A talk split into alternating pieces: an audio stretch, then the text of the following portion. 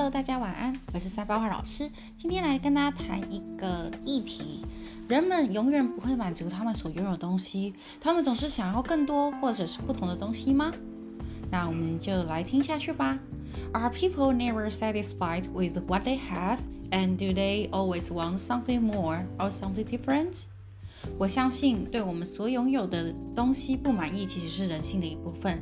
从童年到成年，我们经常付出了很多努力来拥有比我们已经啊已经拥有更好或者是更多的东西。I believe that is part of the human nature to be unsatisfied with what we have. From childhood to adulthood, we often put a lot of effort to have more or better than what we have already have. 从小就渴望得到更多。如果我们给一个孩子一个玩具，在他观察他，啊，他，OK，在他还没有看到其他的玩具之前，他会感到很高兴。之后呢？但是他直到他观察到其他玩具的时候，他就会开始去要求他的父母给他买。如果我们看到我们的兄弟姐妹有自己的饼干，我们不禁会想象说，诶，他们的饼干比我们大，然后我们就会要求要他们的饼干。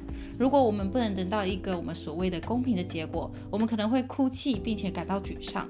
也就是说呢，人类生来呢，就会容易会感到不满足跟自私。The desire to get more since we are young. If we give the child a toy, he would feel unhappy until he observed other different toys. After that, he would require his parents to buy it for him. If we see our siblings have their own cookies, we could not help imagine their ones are bigger than us. And then we would ask to have their cookies. If we couldn't receive a fair result, we probably cried out and be upset. This is human beings were born to feel unsatisfied and selfish. 在青春期的时候呢，我们大多数人可能都有经历过这样子的事情。我们经常喜欢我和我们的同学比较，从成绩到衣服或者是鞋子，我们想要成为最好的。如果他们有九十分，我们就希望有同样的分数。所以呢，我们就努力的学习来取得平均成绩。如果他们有漂亮的裙子，我们会希望也有一条漂亮的。如果他们有很酷的蓝色鞋子，我们也会希望有一双蓝色的。这有就是因为我们对于自己所拥有的东西不满意，我们害怕我们会成为所谓的老派。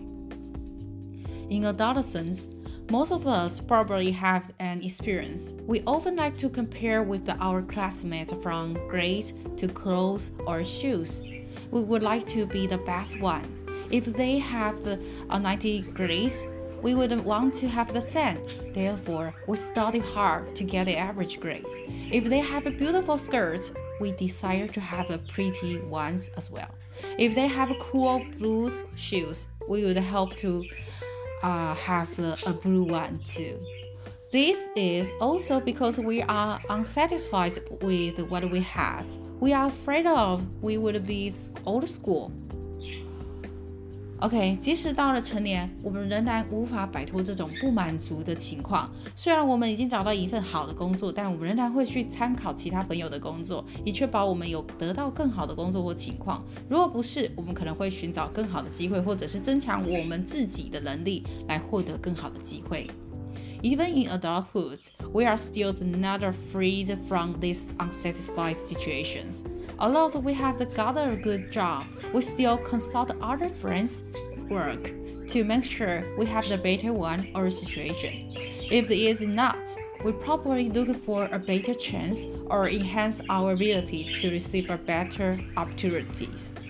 总之呢，人呢、不可避免会对自己拥有的东西感到不满意。 但是我们仍然应该要注意，不要被困在其中，因为没有满足感，我们可能会生活在恐惧里面。